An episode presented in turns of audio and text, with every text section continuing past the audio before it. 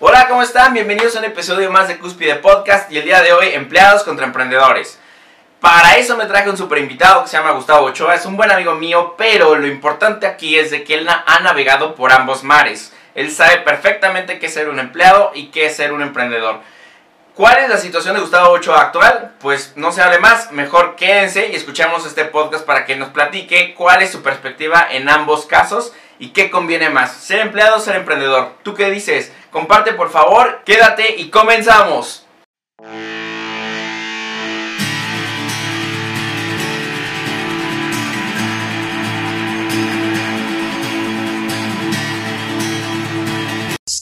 ¿Qué tal, amigo Gustavo? ¿Cómo estás? Conocido, sí, creo que. ¿Cómo estás, amigo Gustavo? Bien, don Francisco. ¿Usted qué tal, eh? ¿Cómo le va? todo, todo en orden. ¿Qué dice tu cuarentena de loca encerrada? Mira, ya ves que hace como un mes grabamos nuestro primer podcast donde dabas tus expertos, expertos. predicciones, tus predicciones de, del coronavirus y todo eso, ¿sí te acuerdas? No me acuerdo qué fechas dije, pero creo que sí dije que faltaba mucho, ¿no? Para salir. Pues, pues, no sé, güey, pero si la gente que nos está escuchando le interesa saber las, las cosas, las predicciones de Nostradamus Gustavo, de aquel entonces cuando sacó sus teorías de este sus teorías sobre, sobre esta pandemia, pues nada más háganlo saber y lo subimos nada más, aunque ya va a tener tiempo, ¿verdad? Oye, este, mm, hay algo, algo que quiero que platiquemos en este, en este podcast, porque si hay alguien que ahorita conozco muy de cerca y especialista en hacer cambios en su vida, eres tú. Y, servilleta. y puedo, puedo decir que cambios drásticos, o sea, Gustavo no se va con tonterías cuando hace, cuando su vida hace cambios. O sea, literal, o sea, es un verdadero cambio.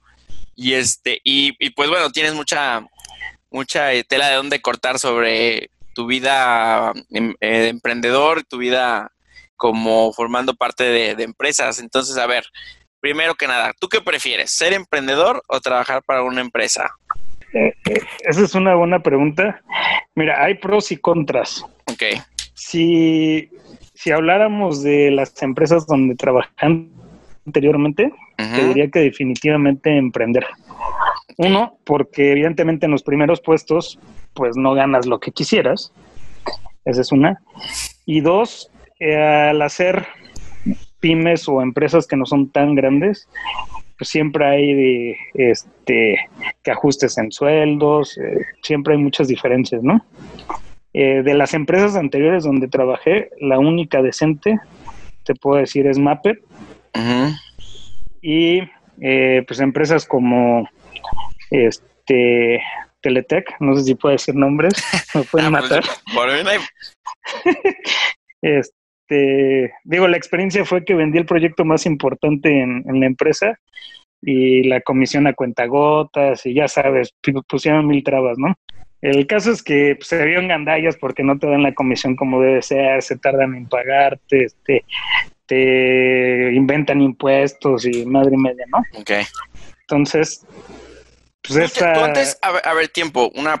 ¿Tú lo primero que hiciste fue emprender en tu vida? O sea, ¿te acuerdas de algún momento en el que, no sé, güey, a los ocho años vendías estampitas o cosas así? O sea...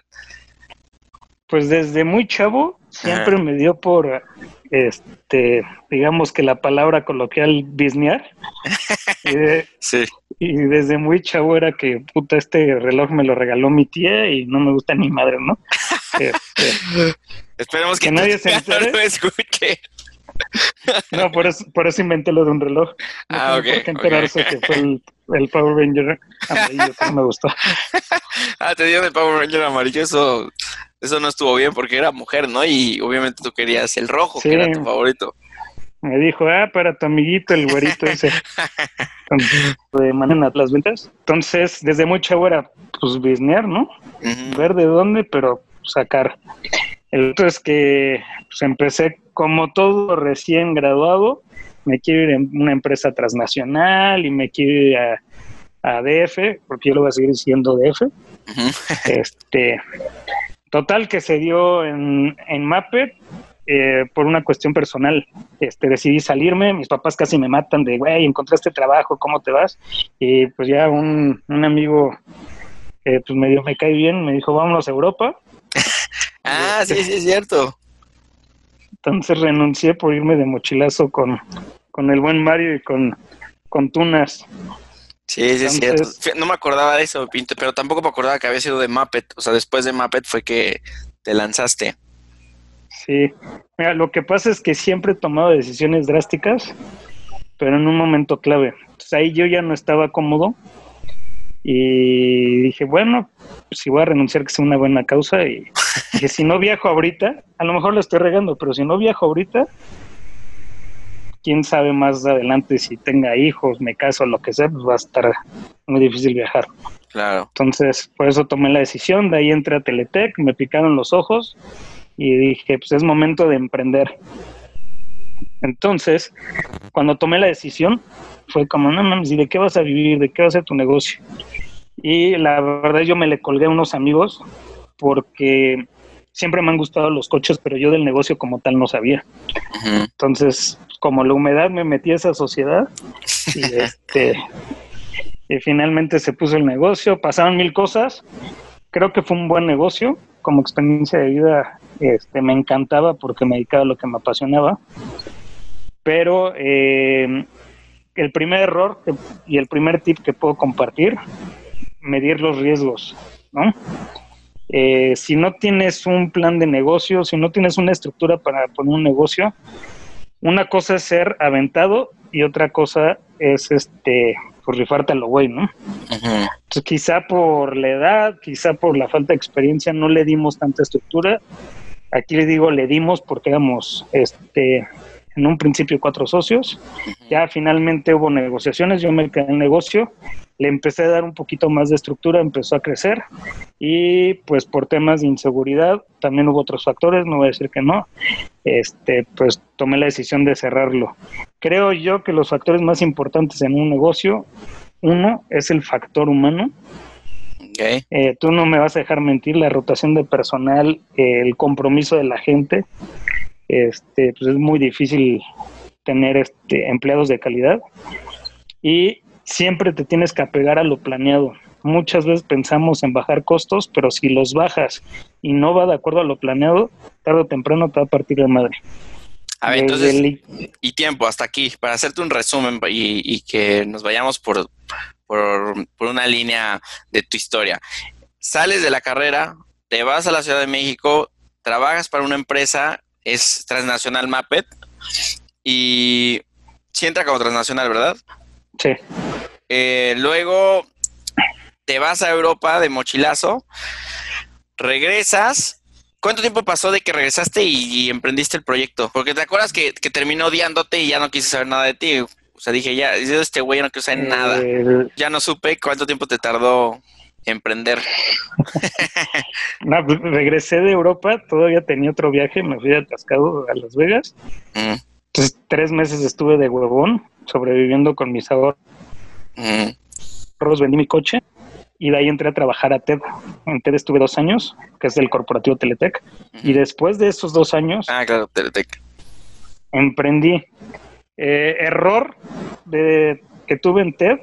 Estaba muy chavo y gané mucha lana lejos de capitalizarla e invertirla, eh, pues me la gasté en prácticamente en pura estupidez, eh, que después lo recuperé porque mi estupidez fue en coches y mi negocio, posterior a lo de TED, fue el taller.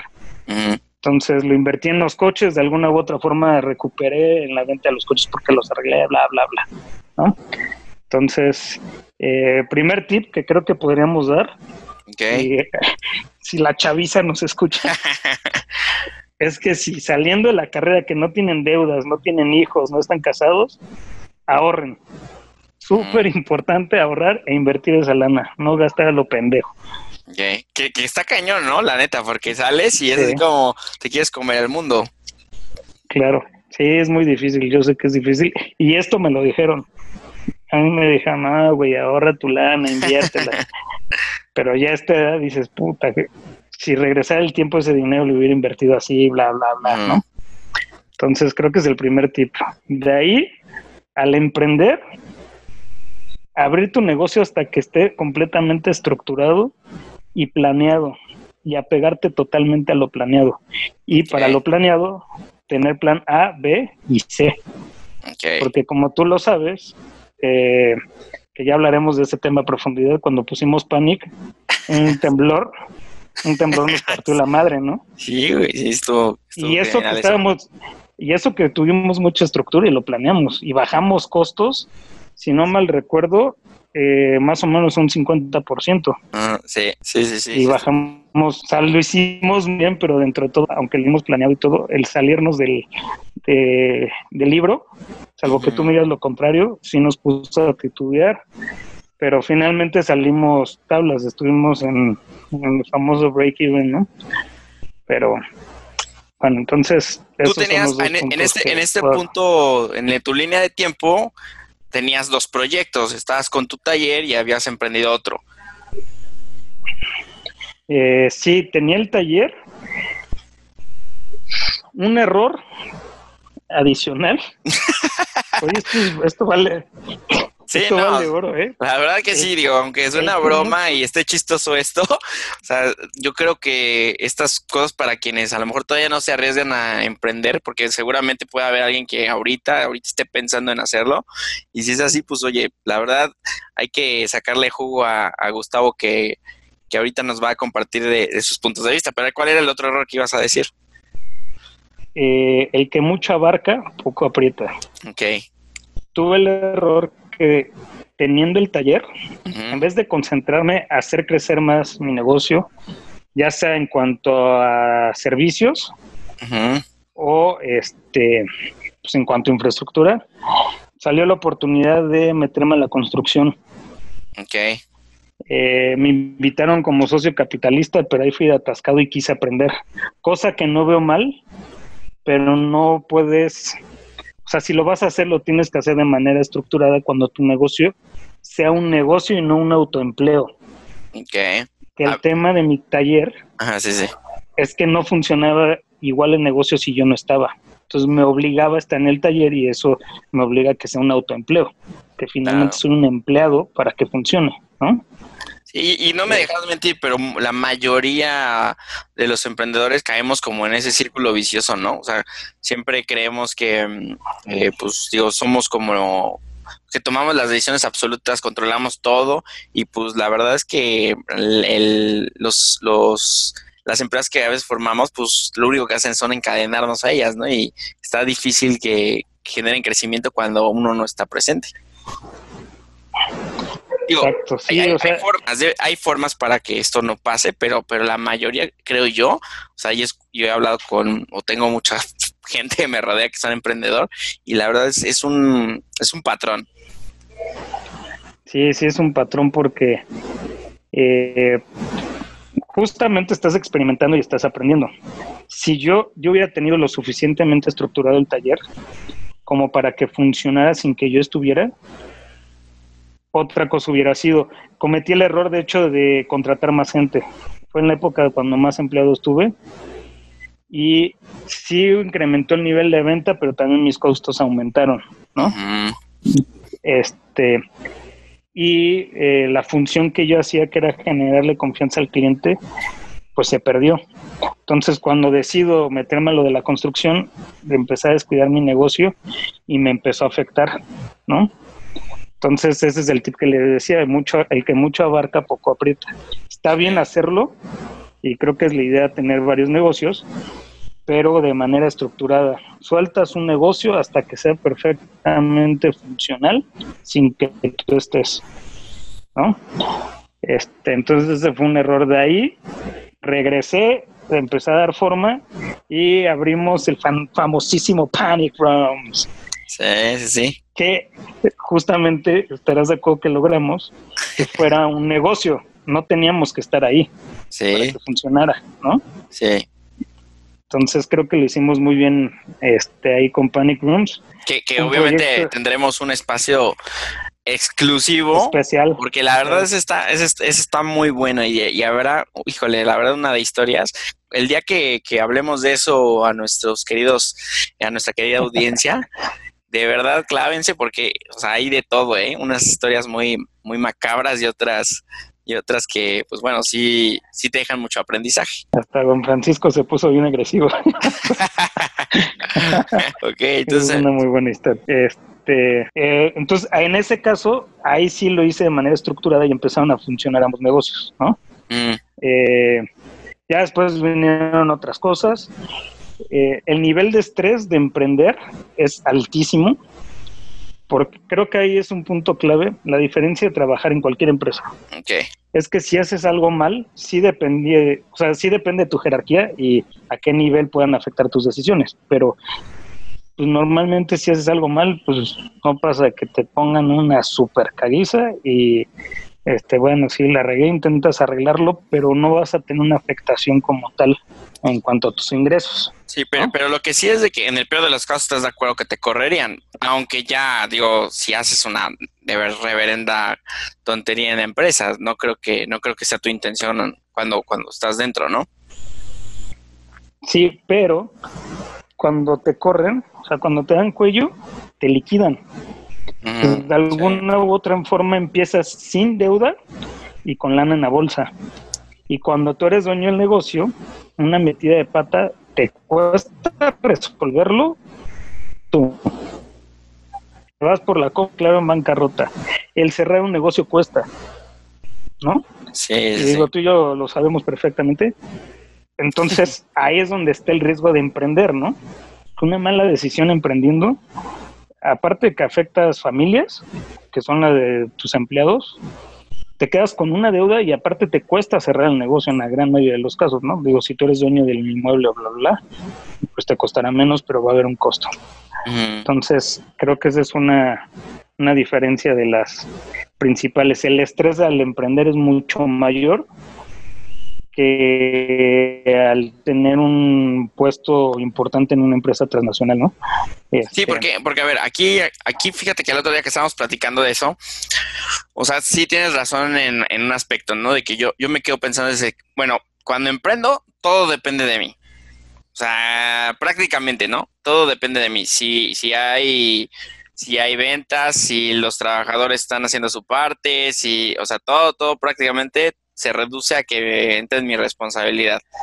Obviamente, tal vez habrá quienes, no todos, no todos entran en este círculo vicioso, pero son un porcentaje de minoría, porque las estadísticas dicen que el 80% de, las de, los emprendedores, si no es que más el porcentaje, terminan fracasando.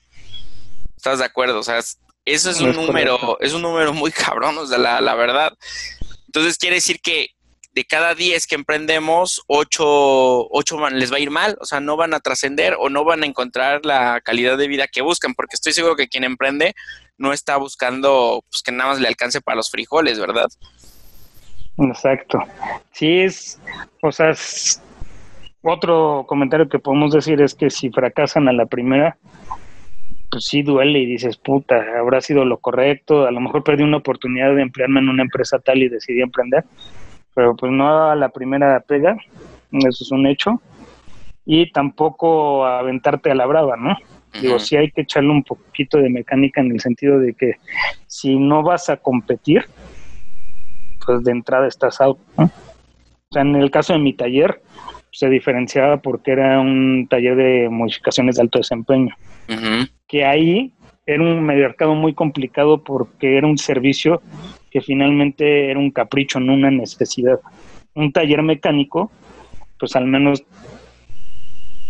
te da el mantenimiento si lo haces por necesidad. Entonces de entrada me metí en mercado medio difícil, pero bueno, pues se fue trabajando poco a poco y la atención al cliente fue lo que hizo la diferencia. Ah, es que se, se cortó, eh, se cortó un poquito, pero para la audiencia la, nada más por efectos de, diversión, cuando lleguemos a esta parte, vean la cara de Gustavo. Lo voy a dejar tantito ahí congelada. Entonces, quienes estén viendo el video podcast, vamos a dejar la cara que puso Gustavo, porque es así como de, de T por ocho. Entonces, pero ¿qué, estabas diciendo? Porque sí se, se cortó y no, no te alcanzamos a escuchar estos últimos 10 segundos. Bueno, me quedé en que mi nombre es Gustavo Ochoa.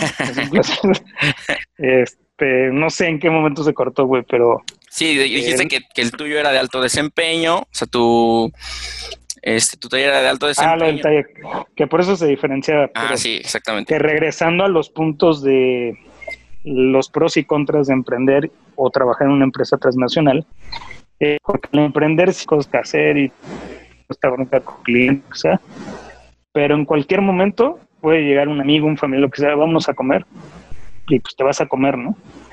Eh, tienes un evento familiar importante, lo que sea, y tú puedes acomodar tu tiempo para no faltar en esos momentos, ¿no? Claro. Entonces creo que el, el tema de ser patrón, pues es una maravilla, pero pues el estrés no se compara, ¿no? Eh, ahora, los beneficios de trabajar en una empresa transnacional, eh, lamentablemente ahorita en lo que estamos del COVID, pues muchas pymes, muchos, este, muchos emprendedores se las están viendo negras y ahorita afortunadamente yo estoy del otro lado de la moneda y sí tengo que admitir que estoy en una de las mejores empresas. Ahora sí que sin miedo a equivocarme, creo que Nestlé es una de las mejores empresas. A diferencia de otras empresas grandes que han hecho recortes de personal, han hecho marranadas que en su comprobante nómina están firmando que van a hacer una donación y se los quitan de su nómina. Eh, los que incentivan, es decir, los que están en ventas y ganan por nivel de venta, pues incentivan su venta real y como no hay venta, pues no tienen ingresos como tal. Pero en Nestlé nos, nos blindaron el sueldo, los incentivos, nos están dando un bono quincenal, eh, nos adelantaron reparto de utilidades, te están dando un pago adicional por las afectaciones, nos están mandando despensas. Entonces, creo yo que si te vas a vender, y así lo pensé yo, va a ser una empresa que valga la pena, ¿no? Ok. Eh, porque sí te negrean en el sentido de que pues cada peso que te pagan lo tienes que demostrar, pero te da esa tranquilidad y te da esa estabilidad de que cada 15 días cobras, ¿no? Sí pero te das cuenta del potencial que tienes y dices, puta, este tiempo, estas negreadas se la podría dedicar a algo mío y a lo mejor podría generar más, ¿no? Por una buena pregunta que tengo, a ver. Con el ritmo, con el ritmo que te trae Nestlé, con el ritmo que te trae Nestlé, eh, ¿crees tú que, o sea, que te trae más en chinga que cuando tú eras emprendedor y lo hacías por tu cuenta? O sea, estás más como te, sientes obligado a estar más movido que cuando eras emprendedor? Mm, quizá no movido, pero yo creo que ahorita soy más constante en resultados. Ok. Porque cuando tú te pones, eh, o sea, tú te pones tus objetivos, eh, pues de alguna u otra forma los vas midiendo para pues no estar tan estresado, por decirlo así, salvo que pues, ya tengas que dar a cierta fecha. Entonces, por eso es tan importante la planeación y más entre socios, de que pones un deadline que dices, para tal fecha tenemos que hacer tal cosa, y pues ya tú le metes ritmo, ¿no? Pero aquí, sobre todo en la operación donde estoy, pues es la operación más pesada de los canales de ventas de Nestlé es la operación más pesada. Entonces, quizás si fuera igual de productivo como soy ahorita, sí tendría mejores resultados en mi negocio, ¿no? Ok. Entonces, pues es una, es una mezcla sin duda. Bueno, pros y contras de emprender y de trabajar en una empresa transnacional. ¿Qué he aprendido de Nestlé? Uno, en confiar en mis habilidades finalmente estuve cotizando fuera del mundo Godines como seis años. Entonces cuando empiezo a aplicar, digo, puta, va a estar, va a estar muy perro que queden los filtros y todo este rollo, ¿no? Lo que me he dado cuenta desde hace muchos años cuando salí de la uni que pues ya son 10 años que nos graduamos, por cierto. Este, lo que buscan las empresas hoy día es perfil. Son perfiles lo que buscan. Eh, te topas con mucha gente, no sé, de la Ibero, de la del ITAM, de TEC, VM, este, UDLA, este, un Inter. O sea, te encuentras con gente de todos lados, pero realmente lo que buscan es un perfil. sí, el ser egresado de una, de una escuela, no sé, como el ITAM te abre las puertas muy cañón, pero ya estando ahí, el perfil es lo que te va a ayudar a desarrollar. El primer, el primer consejo que puedo dar para las, puedo decir que todos los chavos que se quieran lanzar a una empresa transnacional, sin duda alguna, es relacionarse. El llevarla bien con todo el mundo y relacionarse es lo que te va a hacer crecer. Evidentemente tus resultados, ¿no? Porque en empresas así, si no das resultado, vas para afuera. Claro. Pero, eh, pues como tú, hay muchos que cuidan mucho su trabajo y lo que te puede diferenciar es relacionarte. Porque el día que se abre una vacante o que necesitan desarrollar un puesto, lo que sea, dicen, ah, ¿cómo se llamaba este güey? A lo mejor no se acuerdan de tu nombre, pero dicen, ah, este güey hablaba y aportaba y hacía esto y el otro y justamente así es como se empiezan a dar las oportunidades. ¿no? Entonces es un buen tip que, que puedo Puedes compartir. este, que puedo compartir. En mi caso, entré en una posición y en una operación donde en teoría ya debes de tener conocimiento de la operación y yo no conocía ni madre, ¿no? Ujú, sí. Este, y mi estrategia fue ganarme a mi equipo de que ah, pues es a toda madre este güey.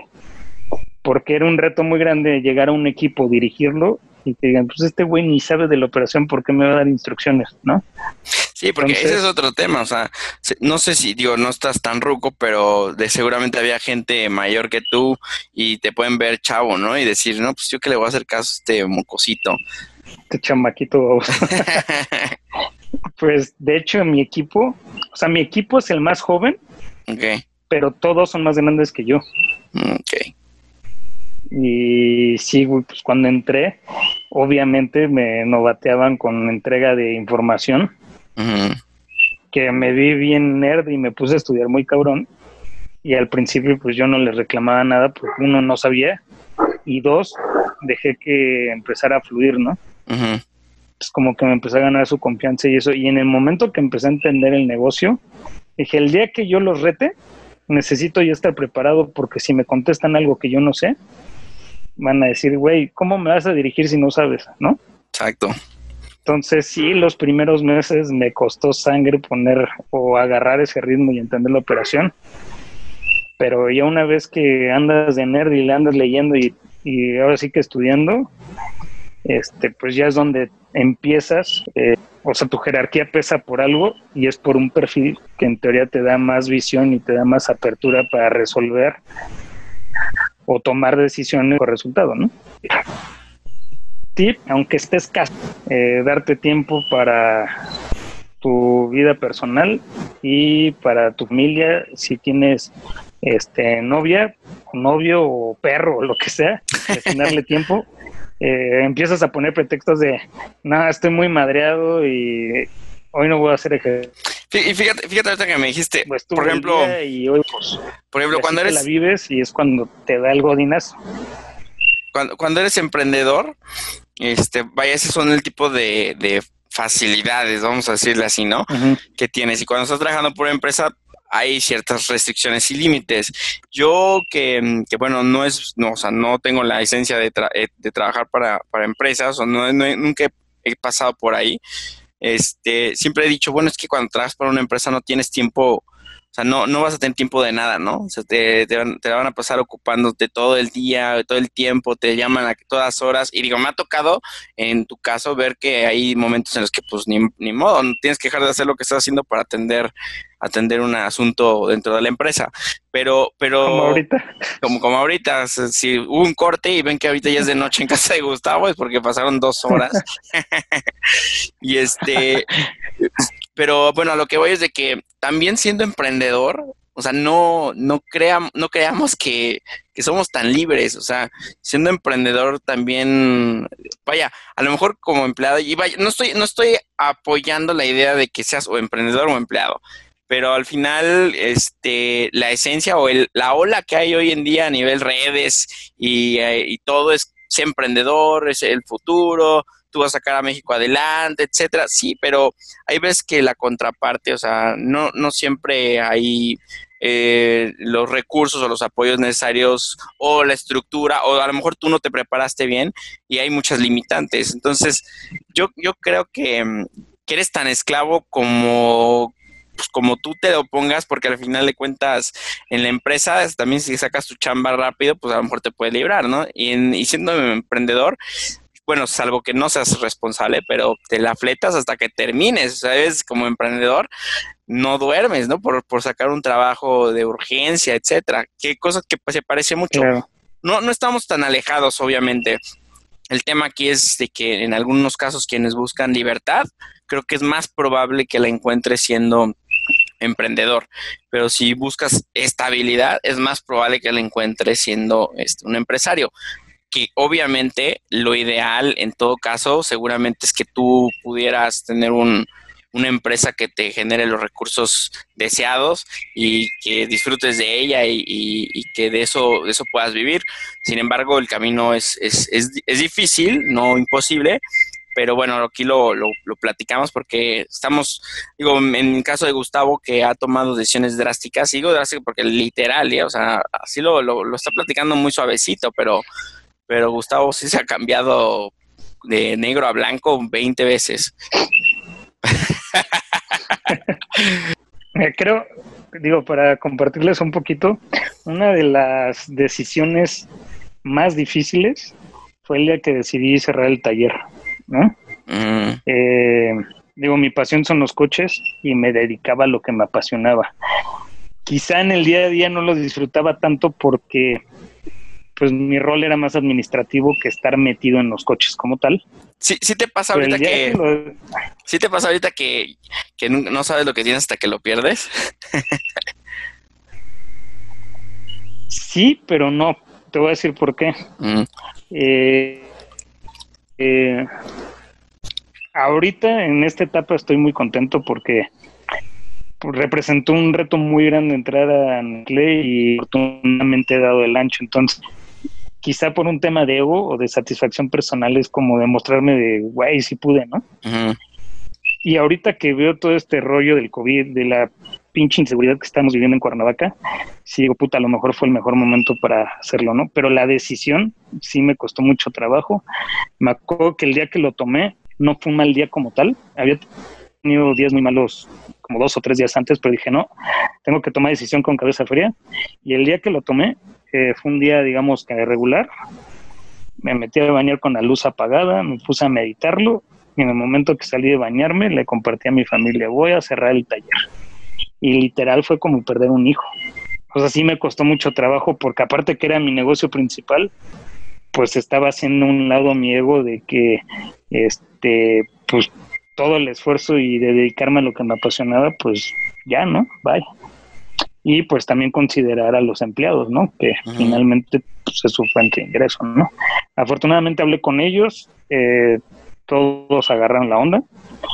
Este, entonces, dentro de todo no estuvo tan, tan dramático, ¿no? Pero sí fue una decisión muy, muy, muy difícil. Sí, sí, sí, sí, me imagino. O sí sentiste que te desprendías de un brazo ahí. Sí, güey, yo creo que es que no sé, no sé cómo explicar el sentimiento, pero por parte sientes frustración, por parte sientes decepción, por parte... ¿Te, te llegaste a, decir a ti, o sea, te, ¿alguna vez pasó por tu cabeza decirte la cagué, soy un fracaso? O sea, ¿sí llegó a pasar? Sí, claro. Y sí, ¿cómo, o sea, ¿cómo le hice la vuelta?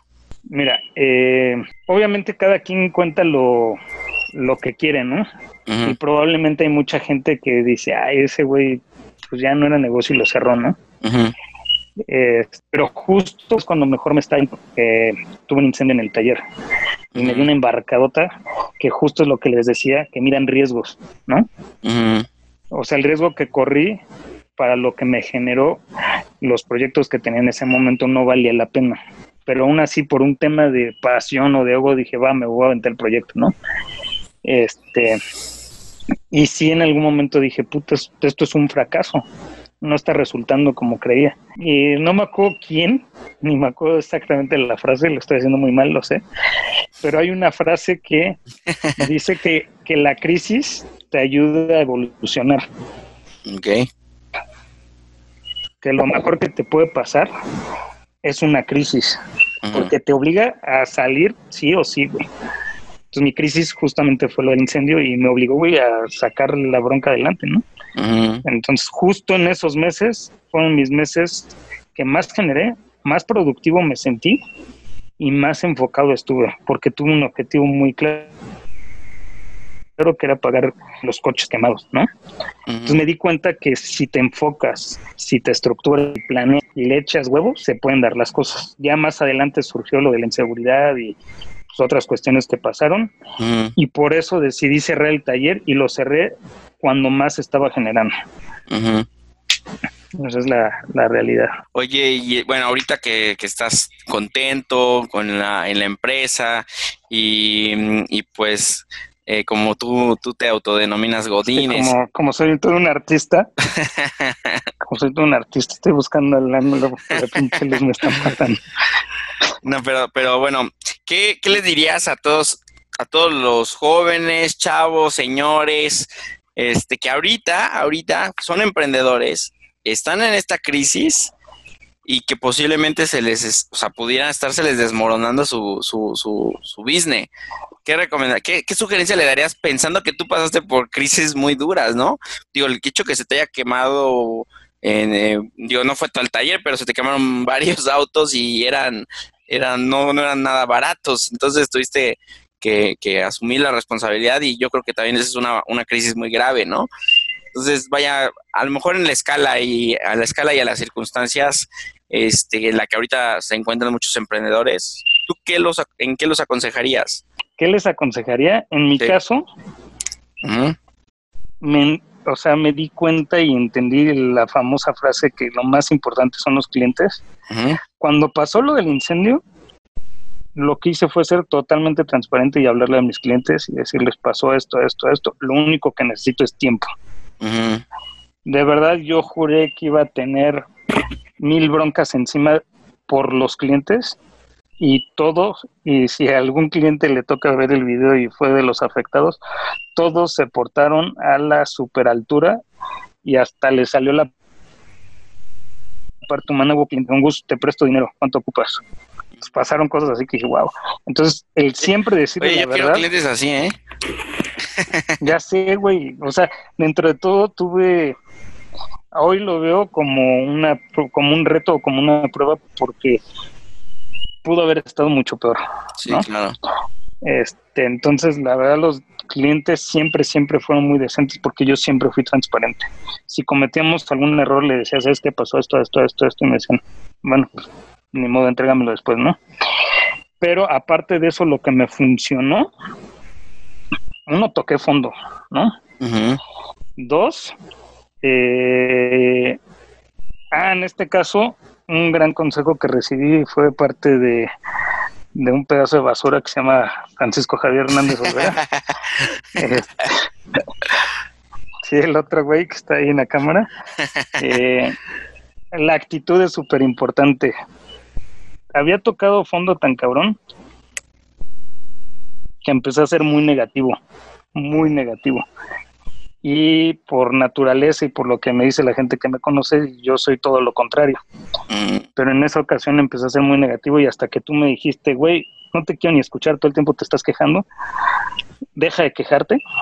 Fue como un balde de agua fría y dije, ay, cabrón. Y pues, me puse a analizar y dije, ok, voy a contar cuántas veces me quejo al día y me sorprendí, ¿no? En el momento que cambié la actitud, de verdad, de verdad, de verdad, en el momento que cambié la actitud empecé a ser positivo y le di estructura, literal me senté frente a un pizarrón y empecé a notar todos los pendientes que tenía, el dinero que tenía, el objetivo, fechas de entrega, eh, por prioridades de este cliente, me dijo, no hay bronca, tárdate lo que sea, ok, aquí está mi prioridad. Y lo que intenté fue ser equitativo. Dije, no porque el cliente me diga no hay bronca, pues va a ser el último que voy a entregar. Entonces lo que intenté fue avanzar este, de manera equitativa por coches.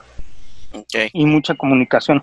Entonces, los dos tips son actitud y estructura y darle estructura hasta tu vida personal desde eh, acá me levanto, qué como, eh, dónde como, qué quiero hacer hoy, cuál es mi objetivo del día, cuál es mi objetivo de la semana. esa estructura es lo que hace la gran diferencia. Si no tienes una meta o un objetivo claro, estás pelas. Muy bien. Pues me parece, me parece muy, muy padre estos que, estos últimos este detalles, todo lo demás, la neta estuvo bien X, güey. No. no, pero estuvo. No, lo puedes borrar. lo voy a borrar, voy a dejar más este cachito. No os voy a decir la parte donde, donde le echabas porras allá a Francisco Javier, ¿no? Alias Paco.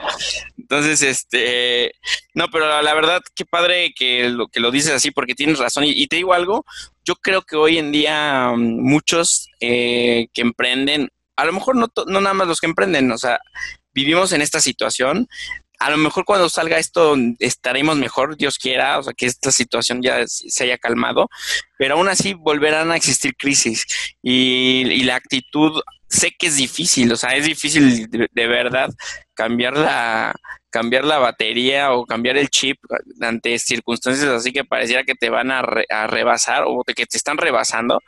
Pero, pero pues como dice Gustavo, o sea, hay un momento en el que, que tienes que literal echar una, un balde de agua fría, un regaderazo, aventarte a la alberca con ropa, no sé lo que sea, pero eso te tiene que hacer cambiar tu, tu actitud, porque honestamente estas, estas situaciones, pues puede así a los que estén escuchando y estén en esta, en esta situación, pues oye, te lo digo de corazón y yo creo que Gustavo te lo compartió aquí, necesitas cambiar la actitud para que por lo menos mañana despiertes con una nueva perspectiva de las cosas y que tengas más claridad, porque yo creo que así ganas estructura.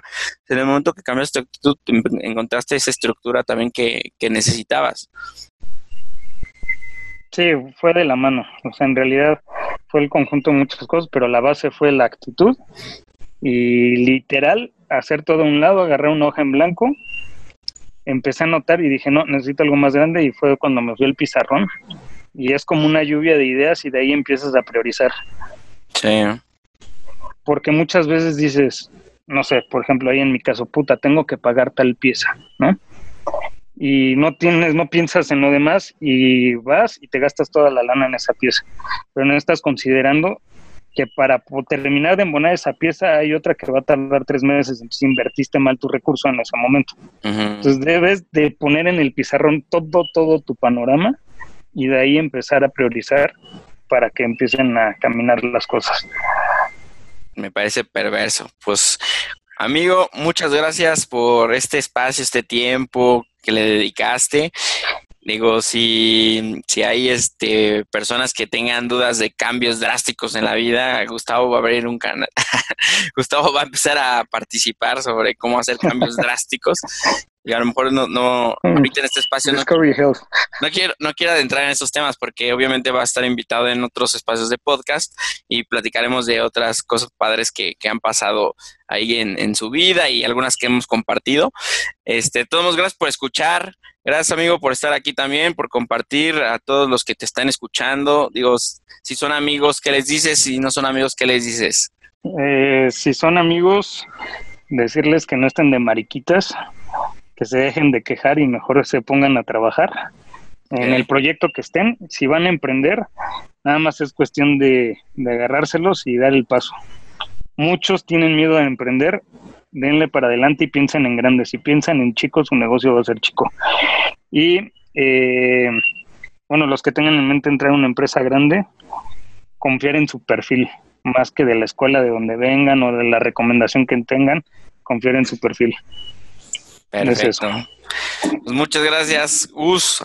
Gus, que te a todos, todos porfa pongan hashtag Gus, si se puede. Y, y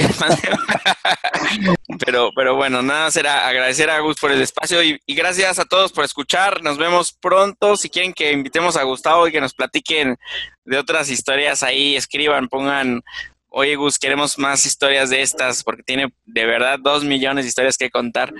Por ahí tenemos un botoncito para suscribirse, suscríbanse para que podamos tener más historias de estas y, seguir compartiendo y la gente pueda aprender, quienes lo necesiten, les pueda servir, y quienes no, pues puedan divertir un poquito. Ya estás, amigo. Vale, pues, pues bueno. Muchas gracias, nos vemos a todos. Despídete, Gus, por favor. No seas irrespetuoso. Buenos vídeos. Buenos vídeos.